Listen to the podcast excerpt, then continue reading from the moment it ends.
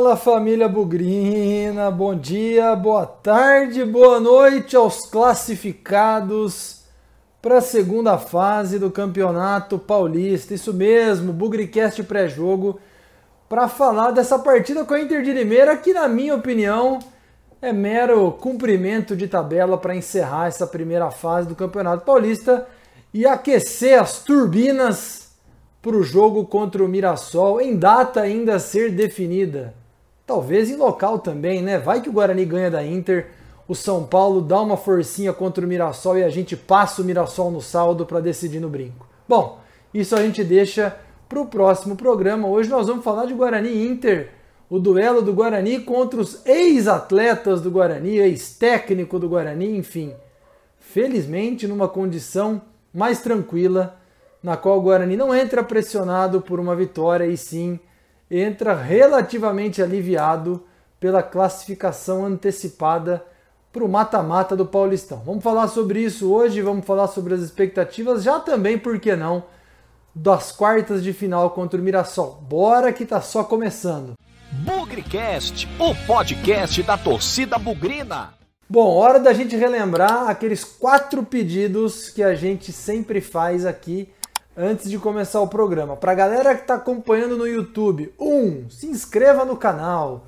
Procure ali, clique se inscreva para fazer parte da comunidade Bugrecast no YouTube. Dois, deixa o seu like no programa, clica nesse joinha aí, porque isso ajuda demais o Bugrecast a crescer, ajuda demais a recomendar o Bugrecast para cada vez mais gente no YouTube. 3. Comente, tem ali a parte de comentários. Gostou do programa? Não gostou? Achou essa opinião nada a ver? Concordou com a opinião? O que, você espera do jogo? Vamos ganhar? Vamos perder? Vamos empatar? Já é qual a sua expectativa para o jogo contra o Mirassol? Deixe seus comentários. E o quarto, aquele sininho ali do lado, clica nele para receber as notificações dos programas do Bugrecast. Coloca ali para receber todas as notificações do Bugrecast. Estão cumpridos aí os quatro pedidos que a gente faz para você que está no YouTube ajudar a popularizar o Bugrecast cada vez mais nessa galáxia que é o YouTube e que o Bugrecast é um grãozinho de areia que está crescendo um pouquinho de cada vez com a ajuda de todo mundo.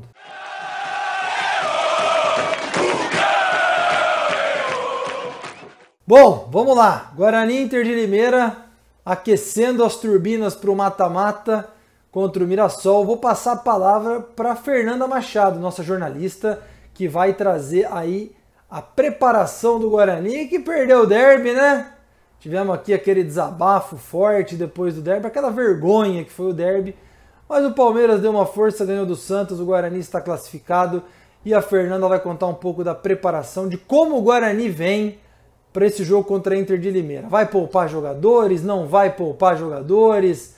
Vai com força máxima? Vai poupar os lesionados ou pendurados? Fer, conta pra gente aí como é que o Guarani vai pro jogo. Fala Pezão e todos os amigos ouvintes do Bugricast. Vamos para mais um boletim pré-jogo do Guarani, que enfrenta a Inter de Limeira neste domingo, dia 9, no Limeirão. Partida que é válida pela última rodada da primeira fase do Paulistão. Já classificado para as quartas de final com uma rodada de antecedência, o Bugre ainda tem chances de terminar em primeiro do grupo D, mas para isso acontecer, precisa vencer a equipe limeirense, torcer por um tropeço do Mirassol, que joga contra o São Paulo, além de tirar um saldo de menos quatro gols. Para o jogo contra a Inter, há a expectativa de que o técnico Alan Al possa poupar alguns atletas, visando o mata-mata, como o meia Andrigo, o volante Bruno Sávio, o atacante Júlio César e até o goleiro Rafael Martins, este último que é o único pendurado do Guarani. Quem segue como dúvida é o atacante Bruno Sávio, ele que ficou de fora do derby de última hora por ter sentido um incômodo muscular na coxa direita, espera ainda por resultados de exames para saber se preocupa, inclusive para as quartas de final. O que seria um problemão para o Guarani, já que ele vem sendo peça fundamental para o time, já está entrosado, então ficamos na torcida pela melhora rápida do atleta. A única ausência certa mesmo é o zagueiro Ayrton, expulso depois do apito final no derby, e quem deve assumir a posição dele é o Romércio. Com tudo isso que foi falado, o time que vai a campo ainda é uma incógnita e deve ser definido apenas momentos antes da partida. O que você acha, torcedor? Dê sua opinião aqui embaixo nos comentários. Você concorda em poupar jogadores ou acha que o Bugre deve ir com força máxima para cima da Inter de Limeira? Lembrando ainda que Ayrton Bidu e Rodrigo Andrade deverão ser julgados por terem recebido o vermelho direto, mas como ainda não houve audiência marcada, agendada, os dois últimos devem estar à disposição para a partida deste domingo. Na coletiva da última sexta-feira, dia 7, o Bugricast perguntou ao Pablo se a motivação do elenco mudou com a classificação antecipada, embora tenha perdido o derby, e qual a postura o torcedor pode esperar do Guarani para a última rodada e para também o confronto contra o Mirassol nas quartas. Vamos ouvir o que ele falou. Bom, todo mundo viu, né? Nossa, nossa equipe foi é, totalmente diferente de todos os jogos que a gente vinha, vinha jogando. Perdemos o clássico, claro que ninguém estava ninguém está contente com isso, mas é, no outro dia classificamos para as quartas. Isso daí é uma, uma coisa que não vinha sendo feito e já é mérito para se comemorar, né?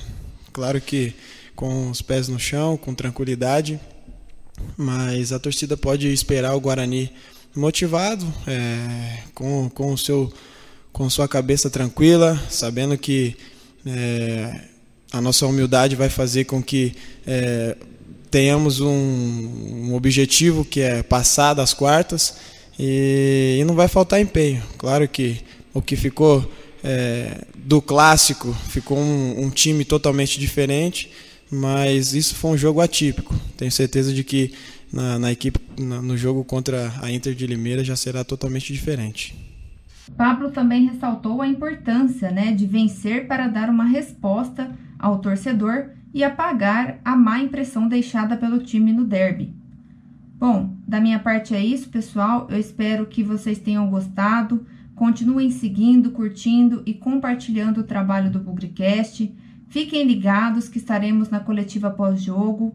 Um feliz Dia das Mães para todos que nos acompanham e até a próxima. Quem vai trazer agora a opinião do adversário é o Marcelo Morikawa, ele que é um limeirense que acompanha muito o Bugricast aqui, está sempre comentando. Ele é um cara que está bem perto do dia a dia da Internacional lá de Limeira. Marcelo, conta pra gente as expectativas. A Inter tá classificada também, né? Então tem tudo para ser um jogo aí mais light, mais tranquilo. Mas também tem muito ex, hein? Conta aí, Marcelo, o que, que você espera para o jogo? Fala, família Bugrina. Eu sou Marcelo Morikawa e é um prazer enorme estar aqui pela primeira vez deste lado da tela do Bugricast. É, eu sigo o canal aqui desde os 400 inscritos e é muito bacana ver que esse número hoje ele triplicou. Bom, sem mais delongas, eu vim falar um pouquinho das expectativas da Inter para o jogo de encerramento da primeira fase do Paulistão. No último jogo em Sorocaba, a Inter entrou com várias reservas e acabou derrotada pelo São Bento por 2 a 1, com um gol nos minutos finais. Apesar do resultado, o Leão foi beneficiado pelo empate entre Botafogo e Novo Horizontino e garantiu a classificação de maneira antecipada. A última vez que a equipe de Limeira esteve nas fases finais do Paulistão foi há 30 anos, em 91. Para o duelo diante do Guarani, a expectativa é que Carpini entre novamente como equipe alternativa, visando dar rodagem ao elenco e descansar os titulares para o confronto das quartas contra o Corinthians.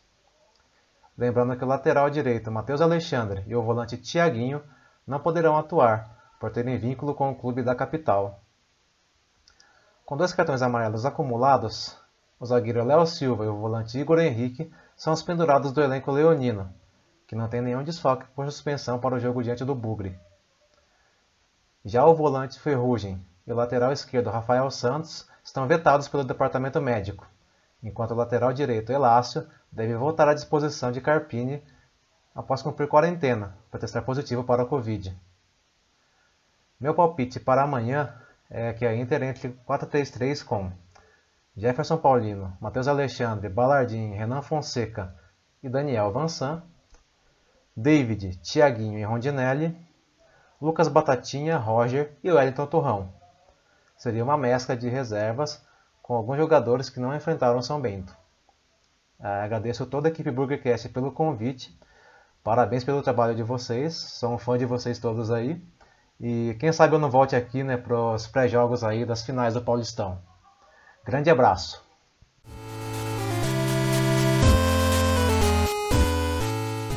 Não dá também para esquecer do Tiagão, Thiago Andrade com as estatísticas desse confronto Guarani e Inter de Limeira. Na verdade, Inter de Limeira e Guarani, jogo lá em Limeira. Relembrando, né, ano passado nós demos sorte, estreamos muito bem lá no Paulistão com uma goleada, mas deixa para o Tiagão contar um pouco da história desse confronto. Vai lá, Tiagão!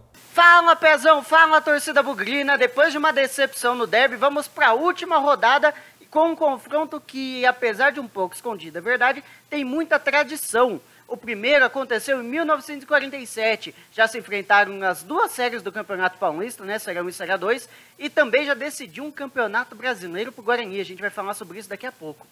No total, foram 55 jogos. E uma coisa que a gente vai perceber é que teve muito empate. Desses 55, 25 foram empates. Dos outros 30, 19 o Guarani venceu, 11 perdeu. São 78 é, gols marcados e 59 sofridos. Em jogos oficiais, sem contar amistosos, que às vezes não é com o time completo, né? Foram 48 jogos. Desses 48, 20 foram empates. Guarani venceu outras 19 vezes e perdeu outras 9. Fez 69 gols e sofreu 48. Confrontos fora de casa, aí já contando a Kenley, que era comando da Inter, mas aconteceu em Araraquara no ano passado, foram 31 partidas. Dessas 31, 16, um pouquinho mais da metade, né? 16 foram empates. 8 vitórias do Guarani e 7 derrotas. 45 gols marcados e 42 sofridos. Considerando, então, jogos com o campeonato paulista, apenas campeonato paulista, foram 42. 16 vitórias, 9 derrotas e 17 empates. São 60 gols marcados e 43 sofridos. Considerando, então, um cenário como o que vai acontecer no domingo, que é um campeonato paulista fora de casa, já aconteceram 23 partidas nesse, nessa condição, né? Dessas 23, um pouquinho menos da metade, 11 foram empates. Sete vitórias, sete jogos o Guarani venceu, cinco perdeu. 31 gols marcados e 28 sofridos. O último jogo aconteceu em 1 de agosto de 2020, pela semifinal do Troféu do Interior daquele ano. O jogo não foi em Campinas, não foi em Limeira, foi em Araraquara por causa daquelas restrições, por causa da pandemia, né? O Guarani virou 2 a 1 Murilo Rangel, que não jogava aqui ainda, né, jogava ainda pela Inter, abriu o placar aos 22 do primeiro tempo e bastou dois minutinhos para o Guarani virar. Giovani contra os 15 do segundo tempo e Vagninha aos 17 viraram partida. Comandados por Thiago Carpini, a escalação daquele jogo era Jefferson Paulino no gol, Pablo, que depois foi substituído por Valber, Romércio, Bruno Silva e Bidu, David, que saiu para a entrada do Marcelo, Eduardo Persson, que saiu para a entrada do Lucas Abreu, Arthur Rezende e Crispim, que foi substituído por Elias Carioca, na frente Júnior Todinho e Wagner foi substituído por Bruno Sávio. Na história, 74 jogadores já marcaram gols. E temos uma situação um tanto curiosa, né? Um total de ó, 1, 2, 3, 4, 5, 6, 7 jogadores estão empatados na artilharia. Isso mesmo. Jorge Mendonça, Neto, Roberto, Evair, Isidoro e Ayrton, Ailton, perdão, pelo lado do Guarani, são seis, e Adilson, pelo lado da Inter, fizeram três gols cada. Se considerarmos apenas jogos no Campeonato Paulista, apenas Neto, Neto e Ailton, empatados com três gols, são os artilheiros. Meu jogador destaque desse confronto vai, na verdade, mais para um tributo. A gente já falou muito o nome dele aqui, mas nunca tinha dado um destaque tão grande, que é o Jorge Mendonça. Foi um jogadoraço, né? Ele, além de ser um dos artilheiros, é, ele também levou basicamente nas costas aqui no Paulistão de 81. O Guarani, no primeiro turno, perdia para a Inter, quando ele pegou a bola no braço e fez os dois gols da virada por 2 a 1 um. E a mesma coisa praticamente no segundo, no segundo turno, né? O Guarani perdia, ele foi lá e fez o gol da, do empate, né? Acabou 1 a 1 aqui no jogo. E o jogo marcante, eu vou escolher um jogo que aconteceu em 25 de novembro de 87. Foi um 0 a 0 no brinco para pouco mais de 2 mil pessoas. Para isso, eu vou ter que explicar um pouquinho sobre como funcionava o módulo amarelo do Campeonato Brasileiro de 87. O Campeonato Brasileiro de 87 eram 16 equipes divididas em dois grupos de oito cada. No primeiro turno, cada equipe enfrentava o grupo adversário, ou seja, equipes do grupo A enfrentavam equipes do grupo B. Faziam oito jogos cada, então. Os primeiros colocados de cada grupo, no primeiro e no segundo turno, garantiam vaga na semifinal do, do módulo, né? Semifinal do campeonato. O Guarani terminou aqui no, primeiro turno, empatado com o Atlético Paranaense, com 11 pontos cada. Só que, como não tinha critério de desempate nenhum, marcaram um jogo de desempate, o Atlético levou a Menler. Fomos para a, o segundo turno. O segundo turno foi encerrado, a última rodada foi esse contra a Inter. Se a gente tivesse tomado um gol perdido para a Inter de Limeira, a gente empataria com o Criciúma em número de pontos. E aí teria todo esse, esse, esse drama de novo, né, do jogo de desempate contra o Criciúma, no caso, na, nessa ocasião. Como a gente empatou, a gente ficou exatamente um ponto acima do Criciúma, com, é, se classificou em primeiro lugar e foi para a semifinal. Depois daquela semifinal, a gente eliminou o Atlético Paranaense, né? Foi um 0 a 0 em Curitiba e 1 a 0 em Campinas, gol do Boiadeiro já na prorrogação. E depois, na final do módulo amarelo, foi aquele, aquele confronto contra o esporte que muita gente lembra, né? Fizemos 2 a 0 em Campinas, perdemos de 3 a 0 em Recife, não tinha critério de desempate, foi para os pênaltis, estava 11 a 11, ninguém errava, né? Teve um erro só que no, na mesma sequência o jogador de esporte também errou. O Guarani entrou em campo, se eu não me engano, o Betuzini, e abdicou do título. Fomos para o quadrangular contra os vencedores de, do módulo verde, contra o Flamengo Internacional, se recusaram a jogar, por isso a gente foi considerado vice-campeão daquele campeonato brasileiro e ganhamos vaga na Taça Libertadores de 88 também. E se for pensar muito bem, por causa desse jogo contra a Inter, se a gente tivesse perdido para a Inter, a gente pode ser, né? Poderia ser que a gente perdesse o jogo contra o Criciúma e nada disso teria acontecido. É um, por isso que eu considero esse jogo muito marcante. A escalação daquele jogo, então, era Sérgio Neri no gol, Gil Baiano, Valdir Carioca, que saiu para a entrada do Luciano, Gilson Jader e Edson no, na zaga, no meio, Paulo Isidoro, João Carlos Maringá, que saiu para a entrada do Ney e Boiadeiro, na frente, Catatal, Ivair e Mário Maguila, técnico Pedro Rocha. Bom, que a gente possa fazer um bom jogo, sair com os três pontos e começar bem essa segunda fase, né? Um forte abraço a todos e continuamos na torcida. Bom, vamos lá agora falar das expectativas para esse jogo, falar um pouco desses cacos que o Guarani de certa forma vai juntar e que o Palmeiras também ajudou o Guarani a juntar depois da vergonhosa atuação no derby, uma derrota inexplicável, com futebol mais inexplicável ainda. Eu continuo dizendo, não vai mudar, mas eu continuo dizendo que a permanência do Alan Al é perda de tempo. É, esse jogo contra a Inter não vale nada, lógico, depois tem a partida contra o Mirassol, mas do fundo do coração, daqui um tempo vão acontecer resultados desfavoráveis que vão fazer o Alan Al balançar e aí vão pensar talvez na demissão dele. E aí pode ser tarde demais, principalmente por esse regulamento da Série B que diz que um time só poderá ter dois treinadores. Mas isso é para depois. Só quis reforçar o ponto que apesar da classificação eu não mudei de ideia com relação ao treinador, hein? Não mudei de ideia, mas isso não quer dizer também que nós vamos torcer contra o Guarani, né? Pelo amor de Deus, hein, gente? O negócio agora é juntar os cacos depois daquela vergonhosa atuação no derby e fazer o melhor que a gente puder. Esse jogo contra a Inter aí, na minha opinião, não vale lá muita coisa. Tive até umas conversas nos grupos de WhatsApp aí. O Guarani tem quatro vitórias no campeonato. Três delas fora de casa. Bom, pra, talvez então seja melhor jogar contra o Mirassol lá em Mirassol. Tudo bem que tem o deslocamento, tudo bem que tem o desgaste de busão atravessando a Washington Luiz pelo estado de São Paulo, mas talvez o futebol do Guarani jogue, funcione melhor fora de casa. Vamos ver quem joga, né? Fernanda deu aí o panorama com relação à escalação, ou pelo menos uma tentativa de escalação. Eu sou favorável a poupar os jogadores. Se existe alguma chance do Bruno Sávio jogar, não tem que jogar. Se existe alguma chance, por exemplo, de Rafael Martins, que está pendurado, não tem que jogar. O foco é o jogo contra o Mirassol. Nessa partida, para mim, só deveriam jogar os reservas e aqueles brigões, né, que estão possivelmente aí sem ritmo de jogo, não atuaram no derby, Bidu e Rodrigo Andrade, para mim, deveriam estar em campo contra a Inter de Limeira. E vai ser uma partida muito interessante, porque a Inter também está classificada mesmo que a Inter ganhe, não vai mudar nada na classificação deles.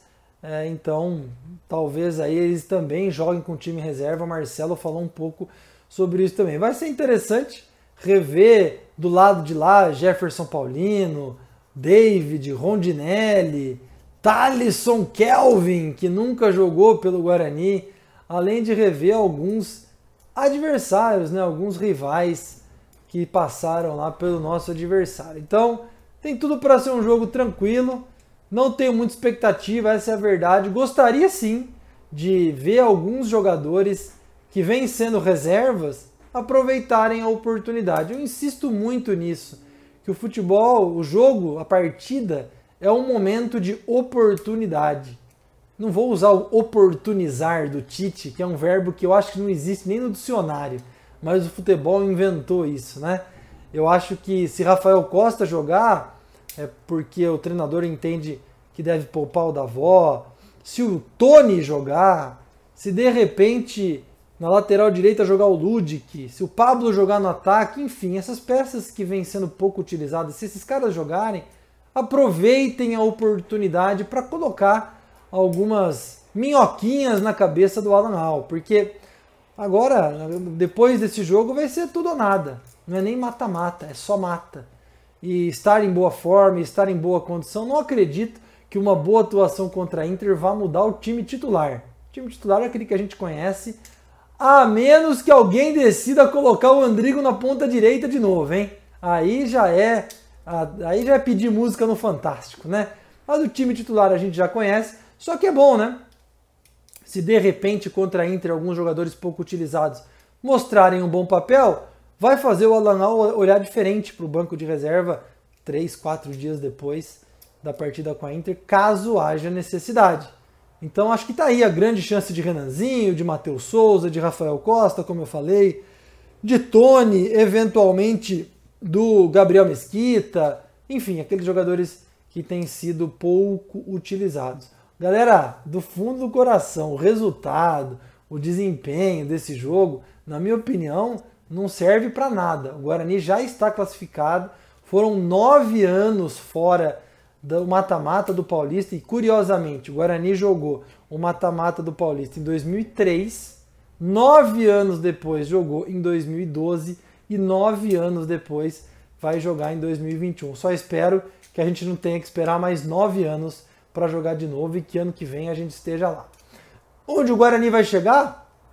Não sei, mas sem muita expectativa, sem muita projeção sobre a partida contra o Mirassol, a partir daquilo que o Guarani apresentar contra a Inter de Limeira. É um jogo completamente diferente, é um jogo às vezes para dar ritmo para alguns jogadores, então sem muito estresse, sem muita confusão.